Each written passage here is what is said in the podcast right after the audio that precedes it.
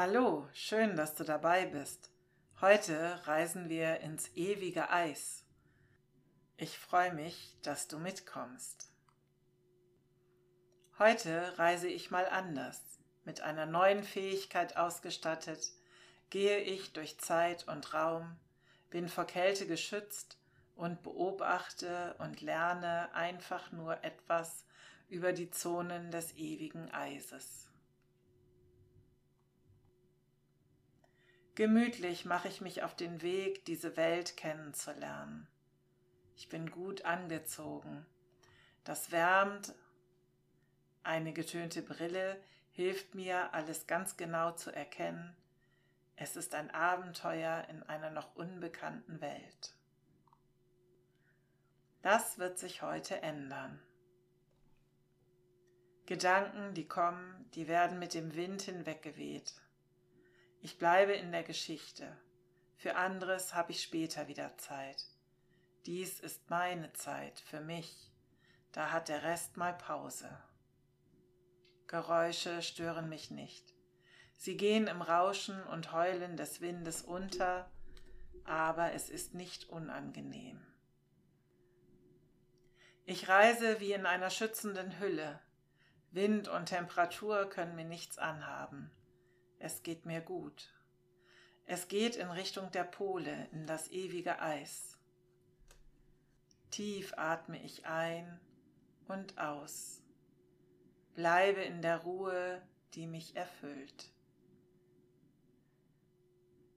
Es wird kälter auf meinem Weg, aber nicht unangenehm. Immer näher komme ich der Eisgrenze auf dem Wasser. Zunächst bilden sich feine Eisnadeln im Wasser. Sie heißen Frasileis. Diese schwimmen an der Oberfläche und verklumpen langsam zu sogenanntem Eisschlamm, der sich immer weiter verdichtet. Ich betrachte diese feinen Gebilde. Wenn ich sie berühre, zerfallen sie sofort mit leisen Knistern. Noch sind sie fast nicht zu sehen es werden immer mehr. Der Eisschlamm ist durch seine helle Farbe gut auf dem Wasser zu erkennen. Bei ausreichendem Seegang bildet sich daraus Pfannkucheneis. Der Name ist lustig, aber auch sehr plausibel. Das ist junges Eis, das sich kreisrund zusammenfindet, weil es an den Rändern immer wieder zusammenstößt. Dadurch werden diese Stücke rund und es bildet sich ein wulstiger Rand. Sie sehen eben aus wie Pfannkuchen. Für deren Bildung braucht es immer wenigstens leichten Seegang. Diese tellerartigen Eisstücke können dann eine große Fläche bedecken, wenn genug Wellen da sind. In den sanften Wellen drehen sich viele dieser Pfannkuchen in den unterschiedlichsten Größen das macht fast Appetit. Ich betrachte das Geschehen eine Weile, bevor ich mich wieder auf den Weg mache. Nun wird das Wasser ruhiger. Ohne Wellen bildet sich schnell eine geschlossene Eisdecke, die mit der Zeit immer dicker wird, das Packeis. Das sehe ich nun, nachdem ich weiter Richtung Pol gekommen bin. Hier ist überhaupt kein Seegang, die Eisfläche liegt starr vor mir. Ab und zu gibt es merkwürdige Geräusche, fast wie ein Knirschen aus dem Eis. Wenn Spannungen im Eis entstehen, weil der Wind und oder die Meeresströmung die Drift beeinflusst, dann entstehen Spalten, an denen sich die Platten auch übereinander schieben können. Da muss ich aufpassen, denn das kann verdeckte Spalten und Hohlräume erschaffen. Höhlen für Tiere, aber auch Fallen, in denen man festklemmen oder in die man auch stürzen kann. Es ist nicht ungefährlich, solche Flächen zu überqueren. Vorsichtig bewege ich mich weiter, will nichts riskieren. Ruhig atme ich ein und aus. Genieße dieses Erlebnis. Einjähriges Eis ist dünn, mehrjähriges Eis wird dementsprechend immer dicker. Ich komme immer weiter in Richtung eines Pols. Die Eismassen werden kompakter. Es gibt immer weniger offenes Wasser. Da ist auch noch etwas Festland, über das sich Eismassen Richtung Meer schieben. Ein Gletscher ist da zu sehen. Größere Eisplatten, die als Schelfeis bezeichnet werden, kommen von solchen Gletschern, auch Eisströme oder Eiskappen genannt. Sie sind noch mit diesen verbunden. Schelfeis kann zwischen 200 und 1000 Meter dick sein. Es wird nur dann so genannt, wenn es mindestens zwei Meter über den Meeresspiegel ragt. Es ist zerklüftet und hat Spalten, sogar richtige Höhlen könnten vorhanden sein, meist mit Schmelzwasser gefüllt, weil der Teil auf dem Land im arktischen Sommer schmilzt und das Wasser sich seinen Weg im Eis sucht, wenn es in Spalten gerät. Es sieht schon faszinierend aus, wie sich das Eis täglich und stetig Richtung Meer bewegt. Dort, wo sich das Schelfeis im Wasser über felsige Untiefen schiebt, werfen sich im Eis Hügel oder Faltungen auf. Solche Eiskuppeln stoppen die Bewegung des nachdrängenden Eises, so dass Spannungen entstehen. Das können dann Stellen werden, an denen diese Teile später dann leicht vom Gletscher abbrechen. Schelfeis ist sonst flach und eben. Daher entstehen durch das Kalben sogenannte Tafeleisberge.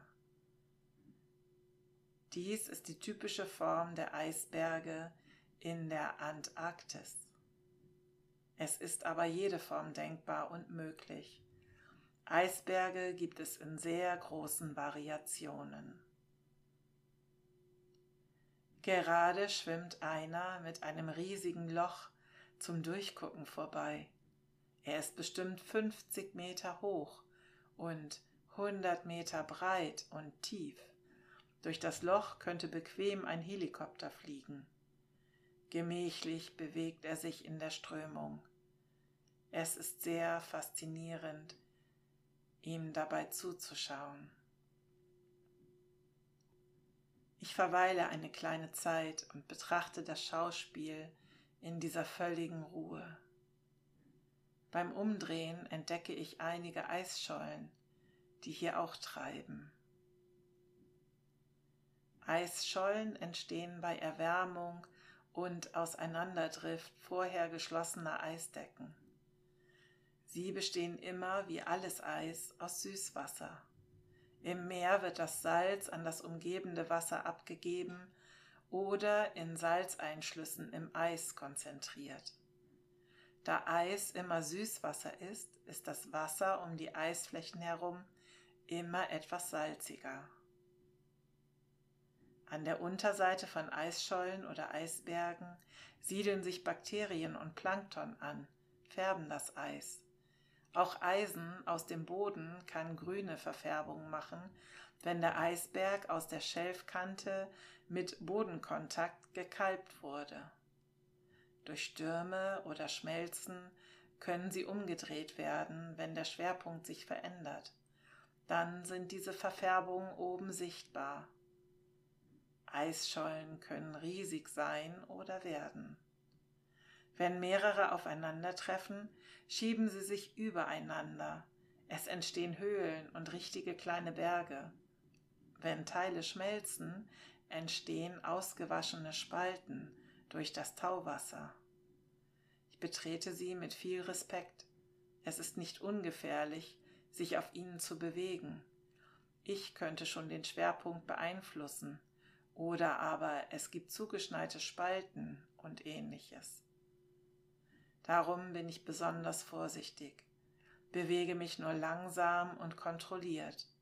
Es ist anders, als auf Schnee zu laufen. Das Geräusch ist aber auch knirschend, nur viel höher. Meine Schuhe haben guten Grip, ins Rutschen komme ich nicht. Eisberge sind abgelöste Teile von Gletschern oder Inlandseismassen. Sie liegen immer mit größtem Anteil im Wasser. Wenn sie an der Oberseite schmelzen, kann sich der Schwerpunkt so verschieben, dass sie umkippen. Sie driften mit der Meeresströmung, kommen so immer weiter Richtung Äquator und schmelzen auf ihrem Weg, werden so zu Treibeis. Da auch an ihnen Bakterien und Plankton haften, sind sie schwimmende Düngestationen für das Meer auf ihrem Weg. Wie war das jetzt noch mit der Bezeichnung? Da gab es doch diese Eselsbrücke. In Antarktis ist ein N enthalten. Dieses steht für nicht Nordpol. Naja, aber es hilft. Oder auch zu den Tieren. Arktis ist kürzer, steht oben. Eisbären sind im Alphabet vor Pinguinen. Darum wohnen diese unten in der Antarktis und die Eisbären oben in der Arktis. Am nördlichen Polarkreis, also oben, ist die Arktis das Nordpolarmeer. Es hat eine Tiefe von guten 5700 Metern an seiner tiefsten Stelle. Am südlichen Polarkreis, also unten, ist die Antarktis. Das Südpolarmeer ist maximal 5800 Meter tief. Puh, beides eine ganz schön lange Strecke bis zum Meeresgrund. Im Süden liegt der Kontinent Antarktika. Er ist vollständig von Eis bedeckt. Im Norden in Polnähe gibt es gar kein Land unter dem Eis. Während ich weiter unterwegs bin, betrachte ich die Sonne über dem Horizont. Polartag und Nacht dauern ungefähr jeweils ein halbes Jahr, wechseln sich ab und sind immer gegenläufig. Winter- und Sommersonnenwende hängen damit zusammen. Wenn es sogar nicht hell wird, das ist nicht schön. Aber wenn die Sonne gar nicht untergeht, das ist auch nichts. Da werden die Tage wirklich lang. Nachdem ich über die Sonne nachgedacht habe, gucke ich intensiver in den Himmel. Noch ist es nicht dunkel. Ich würde aber so gern diese tollen Lichtphänomene sehen. Doch das geht nur bei Nacht. Ich reise der Nacht entgegen. Die Sonne sinkt immer tiefer. Es sind immer mehr Sterne zu sehen. Die Luft ist klar und rein. Keine Wolke ist am Himmel. Das sind gute Voraussetzungen. Polarlichter heißen auf der Nordhalbkugel Nordlicht oder Aurora borealis und auf der Südhalbkugel Südlicht oder Aurora australis. Es sind Leuchterscheinungen am Nachthimmel oder auch sogenannte Elektrometeore. Das sind angeregte Stickstoff- und Sauerstoffatome der Hochatmosphäre. Durch das Auftreffen beschleunigter Teilchen aus der Erdmagnetosphäre auf die Atmosphäre werden sie ionisiert. Ausgelöst wird dieses Phänomen durch Sonnenwinde. Sie treten am häufigsten in der Nähe der Magnetpole auf. Ich lehne mich zurück, genieße den Blick in den Himmel. Da sind sie, grüne und lila bis rosa Streifen in unterschiedlichen Breiten und Längen, die über den Himmel wandern. Ein atemberaubendes Schauspiel. Ich genieße diese Farben vor dem Sternenhimmel.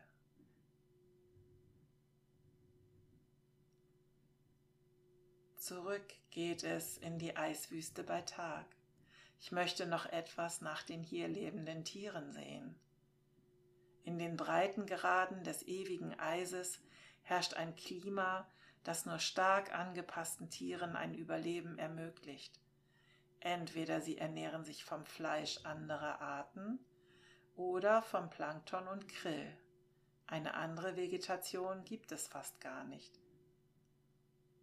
Ich bin unterwegs, Da ist viel Weiß um mich herum, eine perfekte Tarnung für einige Tiere.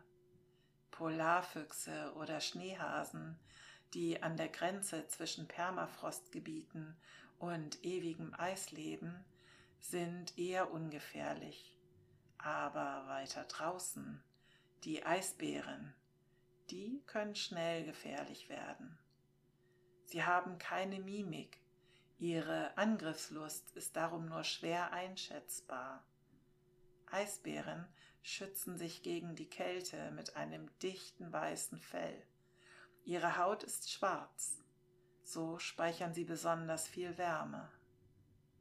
Robben, Wale und Pinguine haben eine sehr dicke Fettschicht, die sie isoliert. Die Vögel, die hier leben, haben besonders dichtes Gefieder. Ihre Füße enthalten ein natürliches Frostschutzmittel, darum frieren sie ihnen nicht ab. Aber übertreiben dürfen sie es auch nicht. Ab und zu müssen sie im Gefieder oder Wasser gewärmt werden. Eisbären, Wale und Robben leben oben in der Arktis. Pinguine und einige andere Vögel in der Antarktis.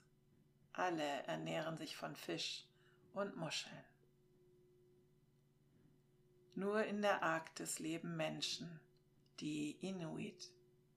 In der Antarktis gibt es nur einige wenige Forschungsstationen, die aber auch ganzjährig besetzt sind.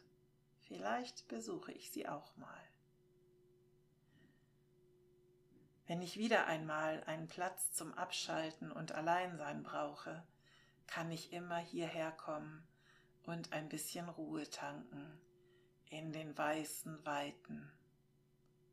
Jetzt wird es Zeit, wieder in das Hier und Jetzt zurückzukehren.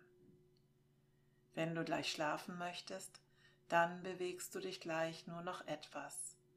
Wenn du wach und ausgeruht sein möchtest, dann bewegst du dich gleich langsam immer mehr. Kehre nun mit deiner Aufmerksamkeit zurück in diesen Raum.